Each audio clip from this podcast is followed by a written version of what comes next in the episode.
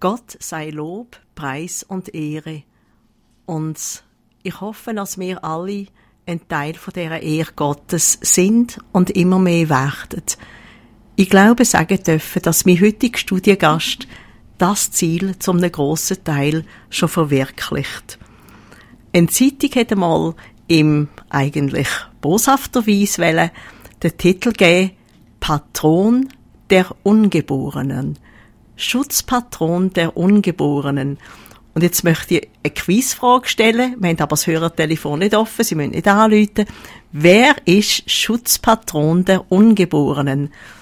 Die heilige Agatha ist für Feuer zuständig, St. Florian auch, der heilige Blasius bei Halsleiden und anderen Prästen.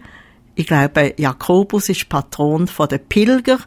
Aber wer ist Patron, Schutzpatron der Ungeborenen? Ich sage es euch jetzt, es ist der Herr Dr. Ehmann aus Stanz. Ich selber hatte ihm eigentlich den Titel gegeben, Geburtshelfer Gottes. Nein, nein, ihr müsst jetzt nicht meinen, er müsse in Bethlehem der Mutter Gottes beistehen. Er ist nicht eine Legende aus früherer Zeit. Er sitzt jetzt da neben mir im Studio, aber seine ganze Sorge und sein ganze Bemühen geht dahin, diesen kleinen Menschenkindern gesund und gut auf die Erdenwelt zu helfen. Und seine große, große Sorge ist, und jetzt drücke ich mich sehr vorsichtig und zurückhaltend aus, dass keins von diesen Geschöpfchen vorzeitig verloren geht. Das Leben, was sich der Herr Dr. Ehmann so sehr dafür einsetzt, das Leben und der Dienst am Leben ist immer von Widerspruch, von Ablehnung, von Tod bedroht. Denkt nur als neugeborene Jesuskind. Wie gleich hat Herodes, Herodes seine Soldaten ausgeschickt, das neugeborene Kind zu töten. Und der Heiland Jesus Christus ist ein gewaltsamer Tod denn gestorben am Kreuz. Er, wo, sich, wo vor sich selber sagt, ich bin der Weg, die Wahrheit und das Leben, er stirbt ein gewaltsamer Tod. Und an einer anderen Stelle hat er zu uns gesagt, ich bin gekommen, dass sie das Leben haben und dass sie das Leben in Fülle haben. thank you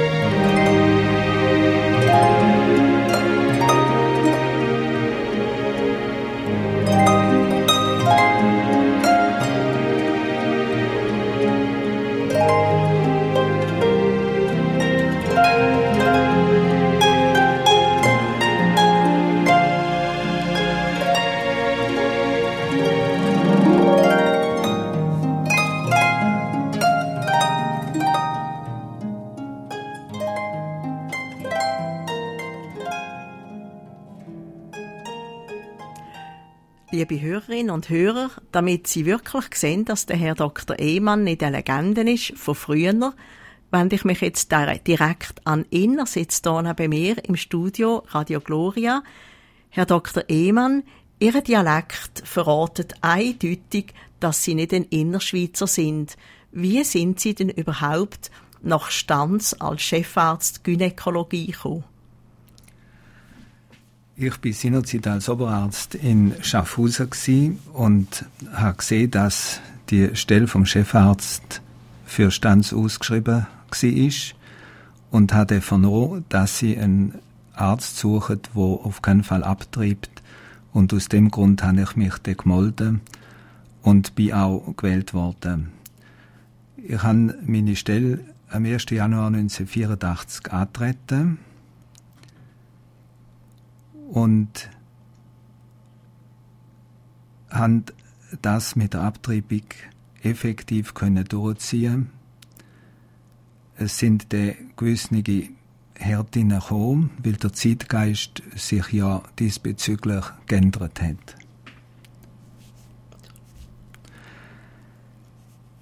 Ich habe anfänglich die Pille gegeben, die Spirale habe ich nie gegeben, weil ich gewusst habe, dass die Spirale früh abtreibend ist und auch enorme Nebenwirkungen hat und immer noch hat.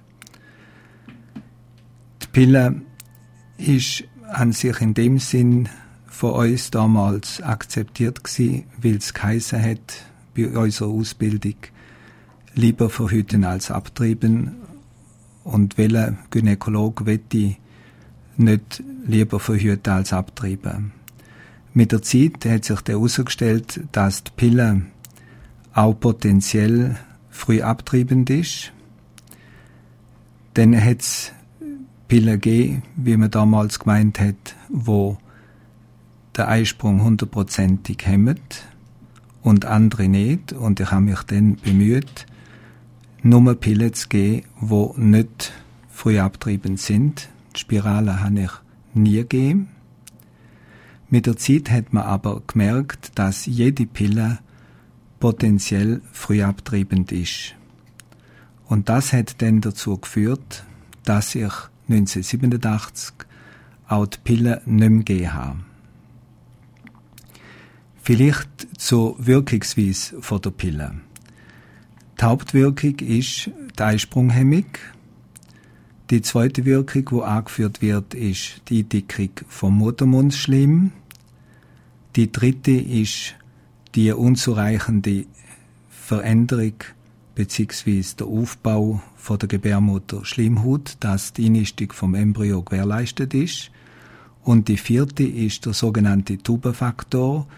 Das heißt, der Eileiter wird durch die Pille in dem Sinn beeinflusst, dass seine Beweglichkeit abgesetzt wird, aber auch verschiedene andere Faktoren wie der Schlimmteppich und die Flimmerhaar, wo sich im Eileiter befindet, werden beeinträchtigt, so dass der Embryo nur noch langsam weiter transportiert wird und nicht mehr zur lebensrettenden Einnistung kann das heißt nicht mehr rechtzeitig. Wenn Sie heute einen Arzt fragen, der sagt er Ihnen, dass Pille sicher nicht früh abtreibend ist. Und auf was beruht das? Ich bin dem nachgegangen und bin in den USA auf zwei wichtige Daten gestoßen. 1963 bereits hat das Gesundheitsministerium in den USA definiert Maßnahmen welche die Lebensfähigkeit der Zygote zwischen Befruchtung und Geburt beeinträchtigen, das sei abtriebig. Das hat aber der amerikanische Gynäkologe nicht passt und so haben sie 1965 folgende Definition ausgegeben. Konzeption, also Empfängnis, ist die Einnistung der befruchteten Eizelle und haben definiert, dass die Schwangerschaft mit der Einnistung anfängt und Abtreibung bedeutet Abtreibung einer Schwangerschaft. Die Definition ist wegweisend fast für die ganze Welt, weil sie hat Eingang gefunden bei den Juristen. Denn wenn die Definition nicht gekommen wäre, dann wäre weder die Pille noch die Spirale noch die Pille danach erlaubt gewesen. Also es handelt sich um eine Einnistungshemmung und die vernichtet das Leben vom Embryo. Dann haben wir eigentlich zwei verschiedene Definitionen vom Lebensbeginn. Der eine wäre die Einnistung vom entstandenen Embryo und der andere wäre die Verschmelzung von Ei- und Samenzellen. Und jetzt dunkt es mich fast ein bisschen eine Willkür, wenn man je nach, mm, wie man es gerade opportun findet, die eine oder andere Definition anwendet, denn äh, wenn wir In-vitro-Fertilationen haben, dann wird ja ein Embryo erzeugt, wo nicht eingenistet ist und doch ist das ganze Potenzial da für ein werdendes Menschli. Das ist richtig, wobei der Widerspruch zum Teil in dem liegt, dass es Befürworter von der Definition gibt, die ich jetzt gesagt habe, wo die Amerikaner festgelegt haben, wo aber eindeutig sagen, das Leben beginnt mit der Befruchtung. Solche Widersprüche sieht man immer wieder in der Medizin und da ist es natürlich für die Embryonen, wo vor der Einnistung vernichtet werden, tödlich. Da muss ich eigentlich wahnsinnig staunen, wenn Sie sagen, äh, dass Sie im 84 nach Stanz sind mit dem Versprechen, dass keine Abtreibungen stattfindet. Und wenn ich mich nicht täusche, hat bereits im 68 der Papst Paul VI. seine Enzyklika Humane Vitae herausgegeben, wo er ganz klar sich auch gegen antikonzeptionelle Mittel, also gegen Pillen ausspricht. Ja, das stimmt. Und die Enzyklika Humane Vitae, von der habe ich gehört, habe mich aber nie mit der beschäftigt. Ich habe dann gemeint, es gäbe zwei verschiedene Meinungen in der katholischen Kirche. Eine strengere, wo Humane Vitae betrifft, und eine weniger strenge, wo, sagen wir im Sinn, lieber verhüten als abtreiben, eine gewisse Antikonzeption zulässt. Und wo ich mich dann näher befasst habe mit der Thematik, einerseits mit der Frühabtreibung, andererseits aber auch mit den Nebenwirkungen von der Pille, auf die können wir dann noch sprechen, da habe ich gesehen, dass Humane Vitae Recht hat, Recht hat und wird Recht behalten. Denn die Auswirkungen gerade von der Ganzempfängnisverhütung sind sehr, sehr schwerwiegend für die ganze Menschheit. Vielleicht noch ein Wort zum Ausmaß von der früh abtreibenden Wirkung von der Pille allein. Ich bin aufgrund von der neueren Literatur durch Berechnungen darauf gestoßen, dass in Deutschland zum Beispiel pro Jahr rund 200 bis 250.000 Embryonen durch die nidationshemmende Wirkung von der Pille vernichtet werden. In der Schweiz dürfte das rund nach den Berechnungen 24.000 pro Jahr sein bei einer offiziellen Abtreibungszahl von rund 12.000. Und die gesamtgesellschaftliche Auswirkung ist natürlich enorm, wenn man bedenkt, dass wir ja einen Geburtenrückgang haben im Westen insgesamt. Wir sind ja im Endeffekt sterbende Völker. Äh, vielleicht, dass man noch auf Deutsch übersetzen, nidationshemmend. Nidationshemmung ist eine Einnistungshemmung für den Embryo in der Gebärmutter-Schleimhaut. Vielleicht zu der Frühabtreibung noch ein Zitat von einer sehr bekannten Feministin, Germaine Greer, wo 1999 gesagt hat, ich bringe die Übersetzung. Heutzutage kommt Verhütung der Abtreibung gleich, denn es gibt keinen Nachweis dafür, dass es unter Pilleneinnahme nicht doch zur Befruchtung einer Eizelle durch eine Samenzelle kommen kann. Unabhängig davon, ob man die Erschaffung und Zerstörung so vieler Embryonen als etwas Bedeutsames ansieht oder nicht, gilt es zu erkennen, es ist eine zynische Täuschung, der Frauen, wenn man Abtreibungsmittel verkauft, als handele es sich um Verhütungsmittel, und dies verträgt sich auch nicht mit dem gebotenen Respekt gegenüber den Frauen als Menschen. Zitat Ende. Wo ich auf das Zitat gestoßen bin vor ein paar Jahren, hat mir das Denken gegeben, wenn ausgerechnet eine Feministin so eine Meinung vertritt und auch offiziell in einem Buch niederschreibt.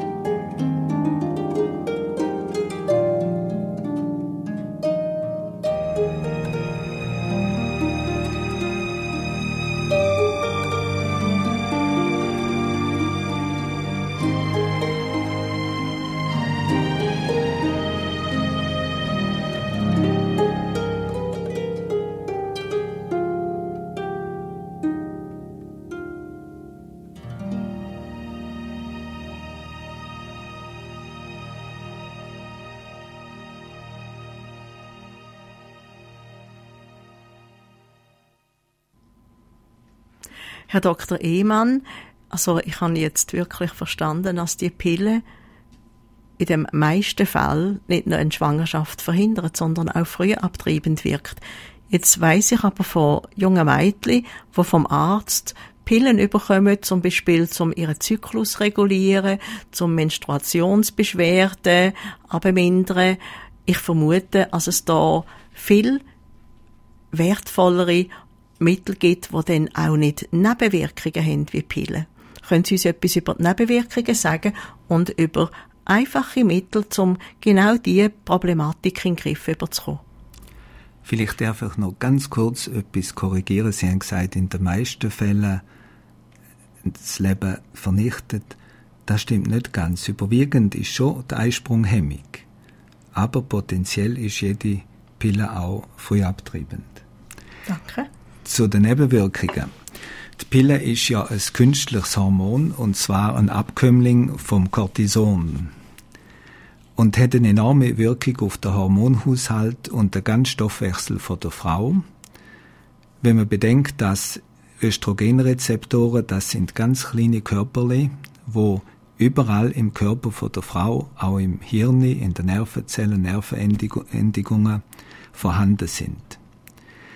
Ich bin das erste Mal an sich Anfang der 70er Jahre auf die Nebenwirkungen gestoßen anhand von einem Buch von der Barbara Siemen, das ist eine amerikanische Wissenschaftsjournalistin, wo das Buch geschrieben hat Ärzte kontra Pille Ende 60er Jahre. Sie hat damals namhafte Gynäkologen in den USA interviewt und die haben ihre die Beobachtungen punkto Nebenwirkungen geschildert und die Nebenwirkungen haben sich nachher samt und sonders in der Literatur bestätigt. Schauen wir zuerst einmal Herz-Kreislauf-Nebenwirkungen an. Und da stehen die Venenthrombose, also Blutgrinsel in der Vene, inklusive Embolie, wenn so eine Thrombose sich löst und zum Beispiel in die Lunge gelangt, wohl an erster Stelle. Mit der Pille haben wir ein drei- bis siebenmal erhöhtes Risiko von solchen Venenthrombosen.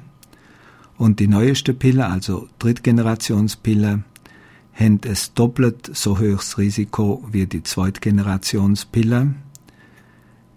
Die unterscheidet sich in einem verschiedenen Gehalt von Progesteron, das heißt vom Gelbkörperhormon in der Pille. Bei den Hirnschlägen haben wir vor allem junge Frauen, die betroffen sind, 23 bis 28-Jährige. Bei Migränepatientinnen sind die Hirnschläge achtmal häufiger. Das weiß man auch noch nicht so lange. Insgesamt ist das Risiko 1,5 bis dreifach so hoch unter der Pille.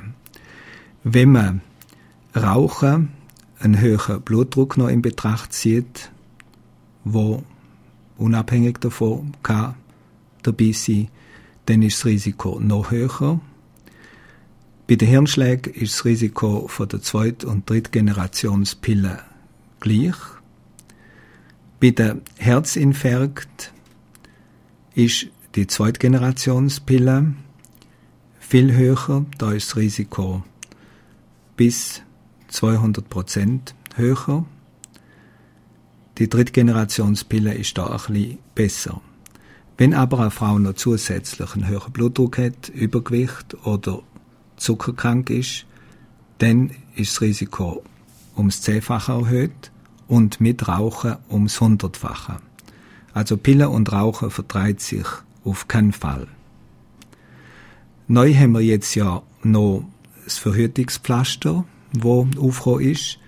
Da sind in den USA bereits 17 Todesfälle durch Thrombose bekannt worden, und zwar innerhalb von zwei Jahren. Ein weiterer Punkt ist die Infektionsförderung von der Pille. Ich habe voran erwähnt, dass Pille ein Cortisonderivat ist, ein Cortisonabkömmling, und man weiß, dass Cortison den Entzündung hemmt und damit auch die Schmerzen, aber die Infektion fördert. Man sagt, dass Pillen normale Infektionen nicht fördert, eher schützt davor. Es kann aber auch sein, dass durch die Entzündungshemmung und Schmerzhemmung eine Täuschung vorliegt, dass das maskiert wird. Eine Förderung von der Infektion als sättige weiß man von der Chlamydie. Chlamydien sind die häufigste Geschlechtskrankheit weltweit. Und man hat festgestellt, dass ausgerechnet Pillen die Chlamydie-Infektion gerade im Bereich der Eileiter fördert. Wir haben eine Zunahme von der Sexual Transmitted Diseases, also durch Geschlechtsverkehr übertreibte Infektionen, in den letzten 20 bis 30 Jahren und da vor allem Chlamydia und Gonorrhoe, der Tripper, vor allem unter Jugendlichen und mehr unter Frauen und zwar unter 20-jährigen Frauen als Männer. Die Folge sind Eileiterentzündungen, vermehrt Eileiterschwangerschaften, Unfruchtbarkeit, Fehlgeburten und Frühgeburten. Das ist bei der Chlamydie ziemlich gut untersucht. Durch die Zunahme von der Unfruchtbarkeit, durch die Eileiterentzündungen, kommt es dazu, dass die Eileiter nicht mehr durchgängig sind und das führt schließlich zum Retortenbaby. Übrigens haben wir ja nebst der Pille noch das Depo-Provera, die drei Monatsspritze, die nur Gelbkörperhormon beinhaltet. Und von dem Depo-Provera weiß man, dass die Infektionen, vor allem auch Chlamydie und Gonorrhoe, ziemlich zugenommen haben.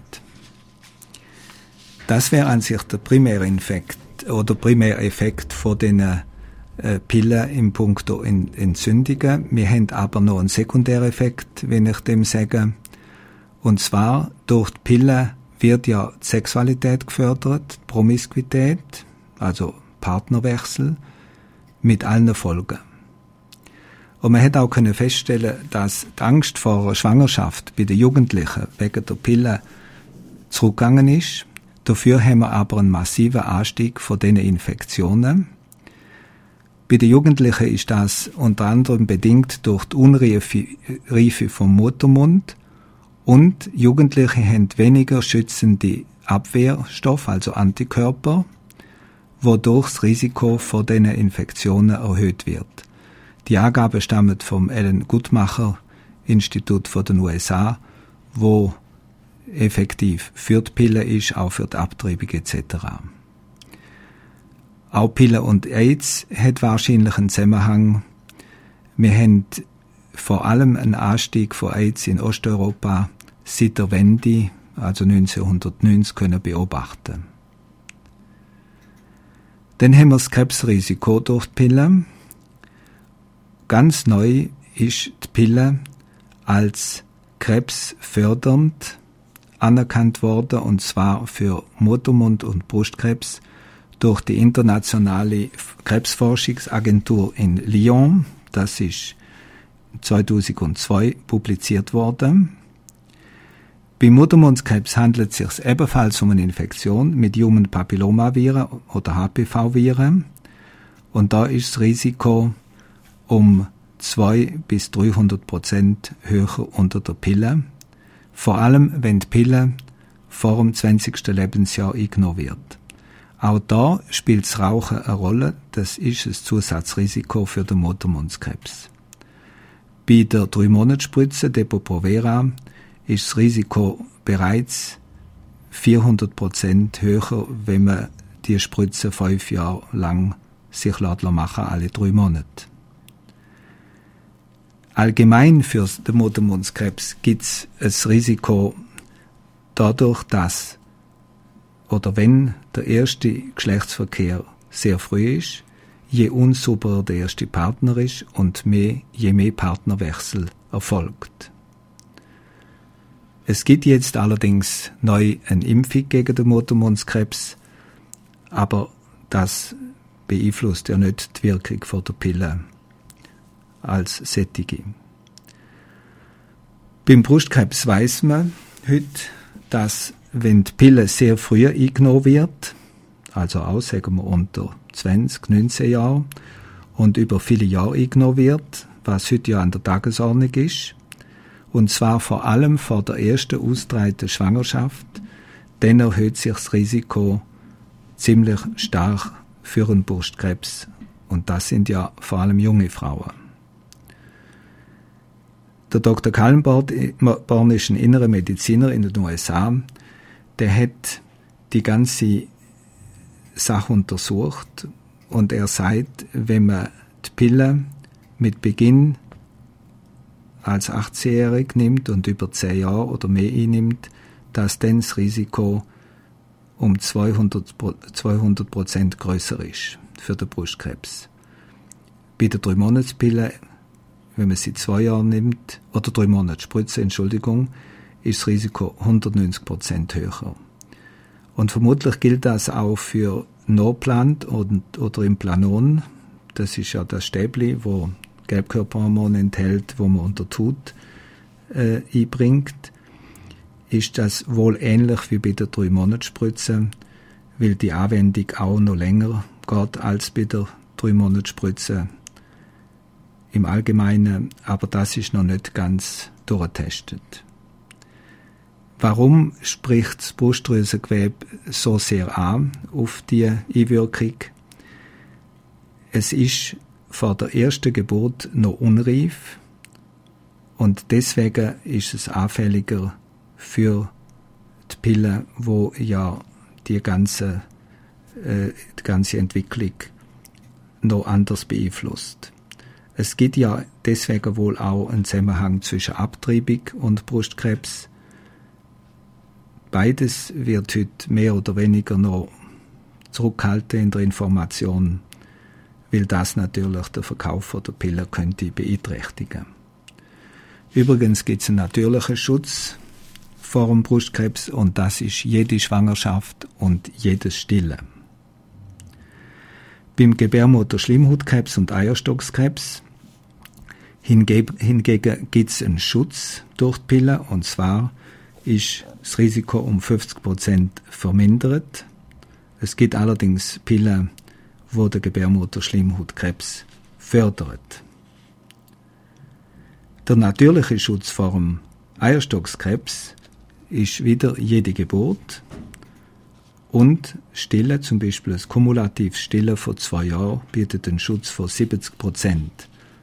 Also wir haben natürliche Schutzmöglichkeiten, wo man effektiv heutzutage nicht mehr oder nicht nutzt. Der erwähnte Dr. Kallenborn hat eine Bilanz von den Krebsarten berechnet.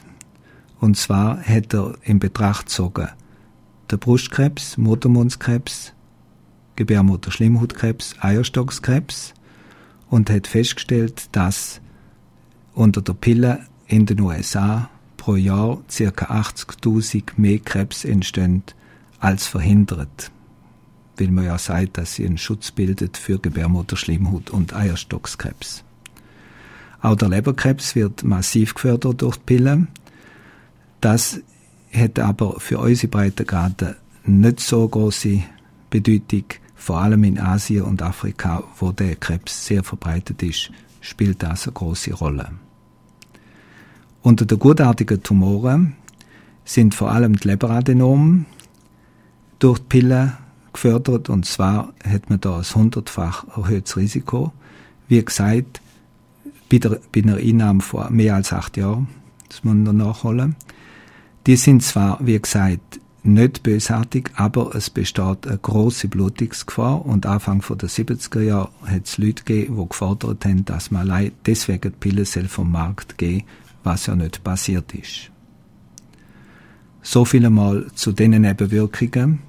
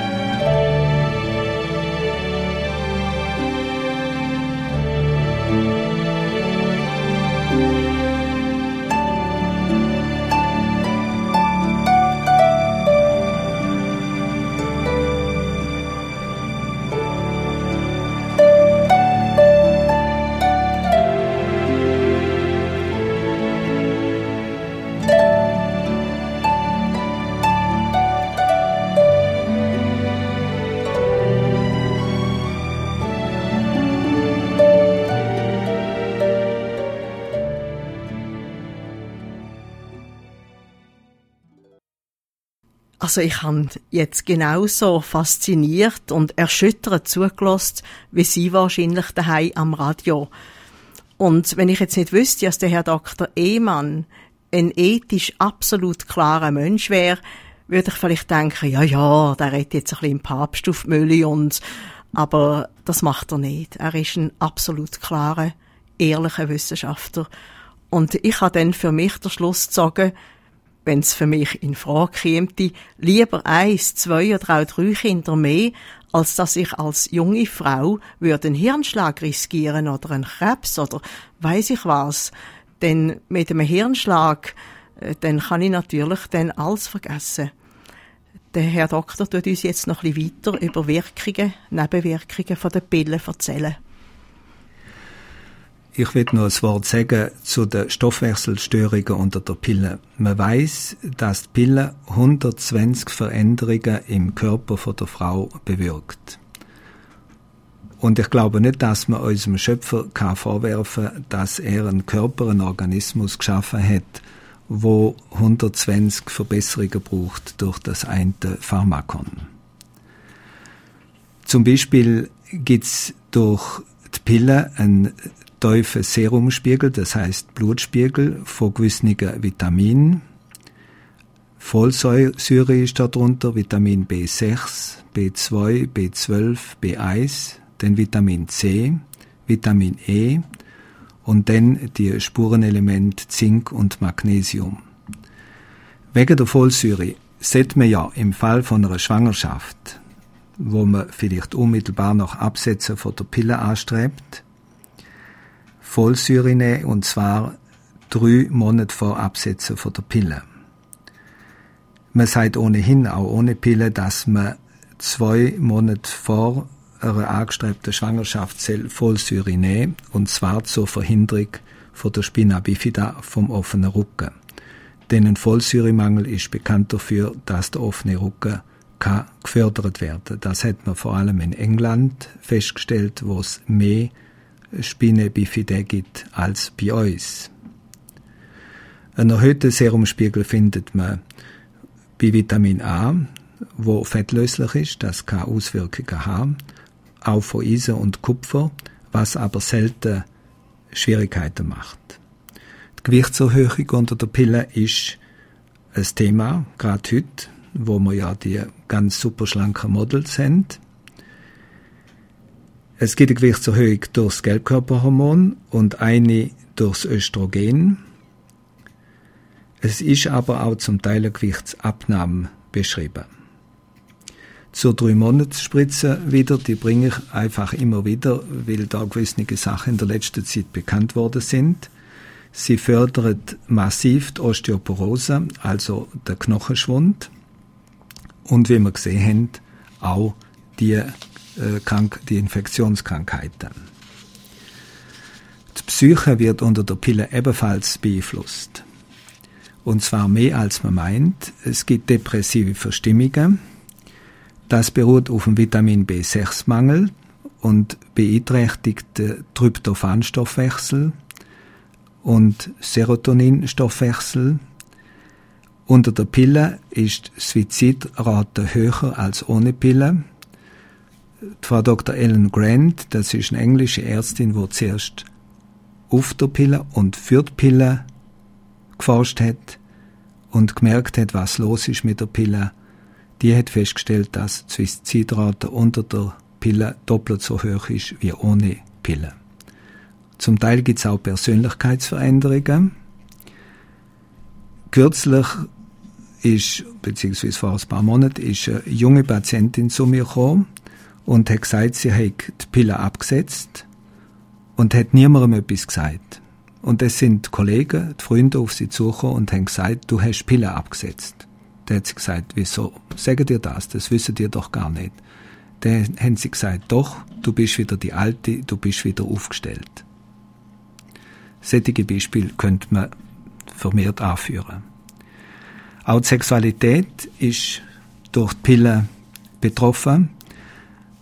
Es sind nicht wenige Frauen, die eine Libidoabnahme haben. Das heißt, eine Abnahme vom Verlangen nach der Sexualität und ähm, Empfinden. Das hat man lange Zeit gedacht, dass es rückgängig sei nach Absetzen von der Pille. Jetzt ist eine neue Studie herausgekommen, die gezeigt hat, dass die Frauen mit ihrer Libidoabnahme relativ häufig eine dauernde Libidoabnahme haben, auch nach dem Absetzen von der Pille. Ich selber habe überwiegend beobachtet, dass es nachher wieder in Ordnung kommt, aber nach der Studie muss das doch häufiger sein, dass die Libidoabnahme denn bleibt. Zudem haben Feministinnen als erste gemerkt, dass unter der Pille eine gewisse Ausbeutung von der Frauen erfolgt, in sexueller Hinsicht. Sie sind zwar die Ersten gewesen, die die Pille gefordert haben, im Sinn von der Selbstbestimmung von der Frau, aber sie haben dann auch als Erste die Pille abgelehnt, wie das German Greer in dem Zitat ja voran auch da hat. Der sehr bekannte Philosoph Horkheimer hat bereits 1970 gesagt, die Pille müssen wir mit dem Tod der erotischen Liebe bezahlen. Und Horkheimer hat ja die 68er Bewegung philosophisch eingeleitet und quasi vorbereitet. Und wenn er schon 1970 die Erkenntnis gehabt hat, finde ich das beeindruckend. Es ist auch eine Veränderung vom Geruchssinn festgestellt worden unter der Pille. Frauen unter der Pille wählen nach einer Studie von 1995, in Bern ist das gewesen, soviel ich weiß, zu circa 60 Prozent der falschen Partner, weil der Geruchssinn sie so verändert, dass das täuscht. Nach Absetzen von der Pille können sie den Partner weitgehend nicht mehr ausstehen, nicht, nicht mehr schmücken. Und das ist natürlich zusammen mit der Libido-Einschränkung wohl auch ein Grund für die Partnerschaftsproblematik, wo wir heute haben, für Partnerwechsel, Trennung und für Scheidungen. Wobei die Libidoabnahme wahrscheinlich da im Vordergrund steht. Man hat auch diskutiert über Missbildungen unter der Pille. Ich selber habe praktisch noch nie eine Missbildung gesehen. Aber man hat Missbildungen beschrieben. Das heißt vor allem Chromosomenstörungen, eine Hemmung von der Zellteilung, auch Veränderung vom Erbmaterial im Sinn von einer mutagenen Wirkung, eventuell durch Vitaminmangel. Da müsste man abwarten, wie sich das auf die kommenden Generationen auswirkt. Die Umwelt ist ebenfalls einbezogen. Wir haben immer mehr Hormone im Grundwasser. Das sind weitgehend auch Östrogen von der Pille, das Ethinylöstradiol, sind aber auch die Hormone, wo man in der Abänderung nimmt. Und es sind auch etliche Kunststoffe, wo eine östrogene Wirkung haben. Bewirkt hat das eine Abnahme von der Spermiezahl um 50 Prozent in den letzten 50 Jahren. Man hat es zuerst bemerkt bei den Amphibien, auch in Schottland, England zuerst. Und damit ist die Nachkommenschaft von diesen Tieren wesentlich beeinträchtigt. Der Ökotoxolog von der Technischen Universität Berlin, Peter Hansen, hat gesagt, im Klärschlamm von Berlin finden wir über 100 Mal so viel Ethinylöstradiol wie in dem von Lissabon. Und das Ethinylöstradiol ist das Östrogen von der Pille. Er hat dann das nebenbei einen Zusammenhang gesehen zwischen katholischer, überwiegend katholischer und evangelischer Städte. Er sagt, Lissabon ist katholisch und Berlin ist evangelisch und hat das auch anhand von anderen Städten offenbar festgestellt, was vielleicht als Episode nebenbei gesagt soll sein. So wieder mal zu den Nebenwirkungen.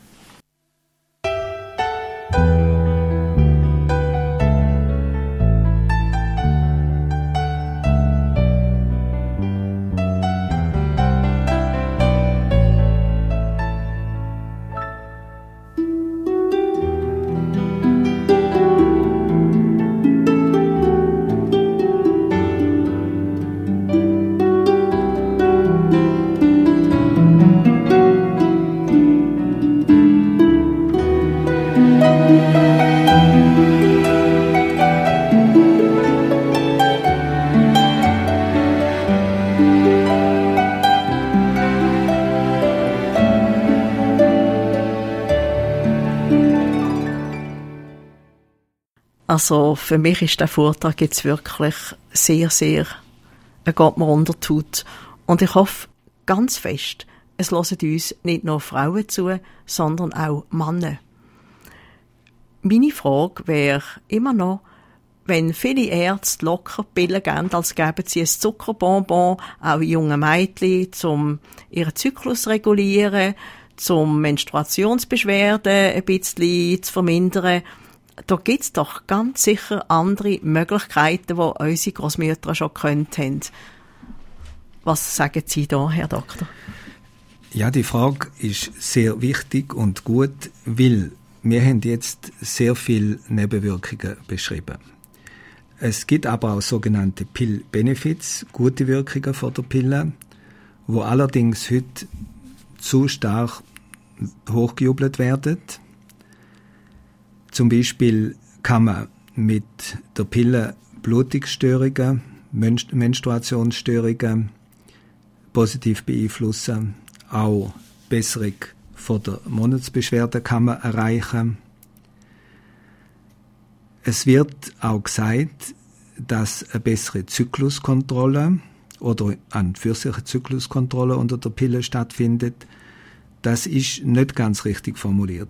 Es ist nämlich nicht eine Kontrolle, sondern es ist ein Ersatzzyklus. Die angeführten Störungen brauchen aber nicht zwingend Pillen zum Korrigieren oder zum Beeinflussen. Es gibt auch durchaus andere Möglichkeiten, sogar natürliche, zum Beispiel Mönchspfeffer, Magnesium, mit dem kann man schon sehr viel erreichen. Und selbst wenn man Medikamente muss einsetzen, wie gewisse äh, Schmerzmittel, dann werden die ja nur kurze Zeit gehen, im Gegensatz von der Pille, wo man ja über längere Zeit gibt. Man sagt auch, dass die Endometriose, das sind abgesprengte Gebärmutter Schleimhautkeim außerhalb vom, von der Gebärmutterhölle durch Pillen beeinflusst wird. Das ist allerdings umstritten, das kann sogar eine Kontraindikation sein. Haut wird durch gewisse Pillen, gerade wenn man Akne hat, positiv beeinflusst. Es wird jetzt eine Pille sogar mit dem Slogan vermarktet, die Pille mit Beauty-Effekt. Und das ist allerdings jetzt im Pharmabrief, wo in Deutschland rauskommt, definiert worden als krasser Fall von Verstoß gegen das Werbeverbot, weil Schönheit keine zugelassene Indikation ist für irgendein empfängnisverhütendes Mittel. Das betrifft eben das Marketing. Als weiterer Pillbenefit wird erwähnt, dass es weniger gutartige Brustveränderungen gibt, Brusterkrankungen, auch weniger Eierstockzyste, und das habe ich auch beobachtet, vor allem unter der hochdosierten Pille. Unter der tiefdosierten Pille, wo heute üblich sind, kann sogar mehr Eierstockzyste geben. Dann haben wir schon erwähnt, dass gewisse Infektionen im Kleinbeckenbereich weniger auftreten unter der Pille. Allerdings muss man da den Cortisonmechanismus und Chlamydien in Betracht ziehen, wo gefördert werden. Der Schutz vom Gebärmutter Schleimhaut und Eierstockskrebs ist ein Pillbenefit. Das war aber auch vor allem bei der hochdosierten Pille gewesen, bei den tiefdosierten gibt es noch ein bisschen zu wenig Studien diesbezüglich.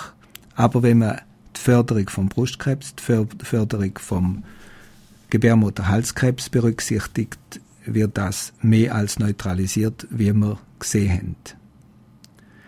Es wird sogar gesagt, dass Nebenwirkungen, die in der Schwangerschaft auftreten, durch die Pille verhindert werden, weil es keine Schwangerschaft gibt. Jetzt könnte man aber genauso sagen, dass sämtliche Pillennebenwirkungen durchs Weglaufen der Pille können vermieden werden. Wobei ich die Pillennebenwirkungen sicher gravierender anschaue als, anschaue als diejenigen von der Schwangerschaft. Abgesehen davon ist die Schwangerschaft etwas Natürliches und die Pille ist ein künstlicher Eingriff in den Organismus der Frau.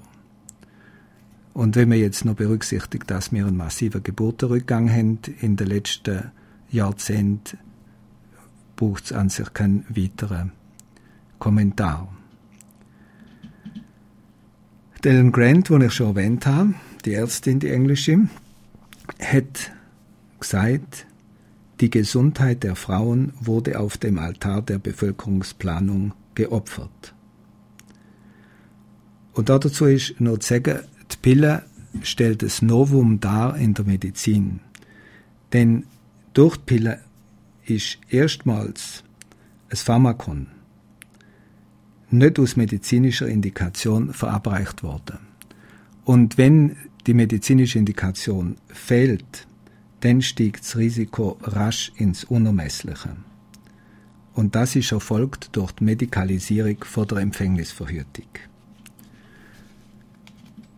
Wir haben als Alternative zur Pille, was die Empfängnisverhütung anbelangt, ganz sicher eine gute Methode und das ist die natürliche Empfängnisregelung.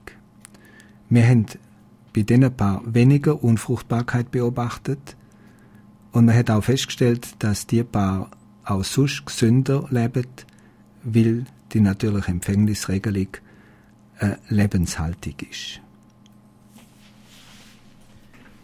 Wir sind am Ende von dem sehr, sehr eindrücklichen, informativen Vortrag vom Herrn Dr. Ehmann, wo sicher viele von uns zutiefst betroffen gemacht haben.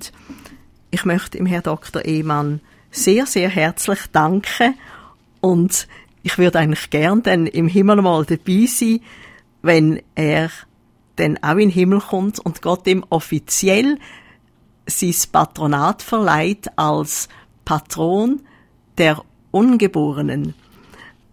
Ich darf noch anfügen, als der Vortrag, wie auch alle anderen Sendungen, aber vor allem der Vortrag auf CD erhältlich ist, wenn Sie es beim Radio Gloria 041 720 23 23 bestellen. 041 720 23 23. Ich danke allen fürs Zuhören. Habt friedvolle, gesegnete Tage.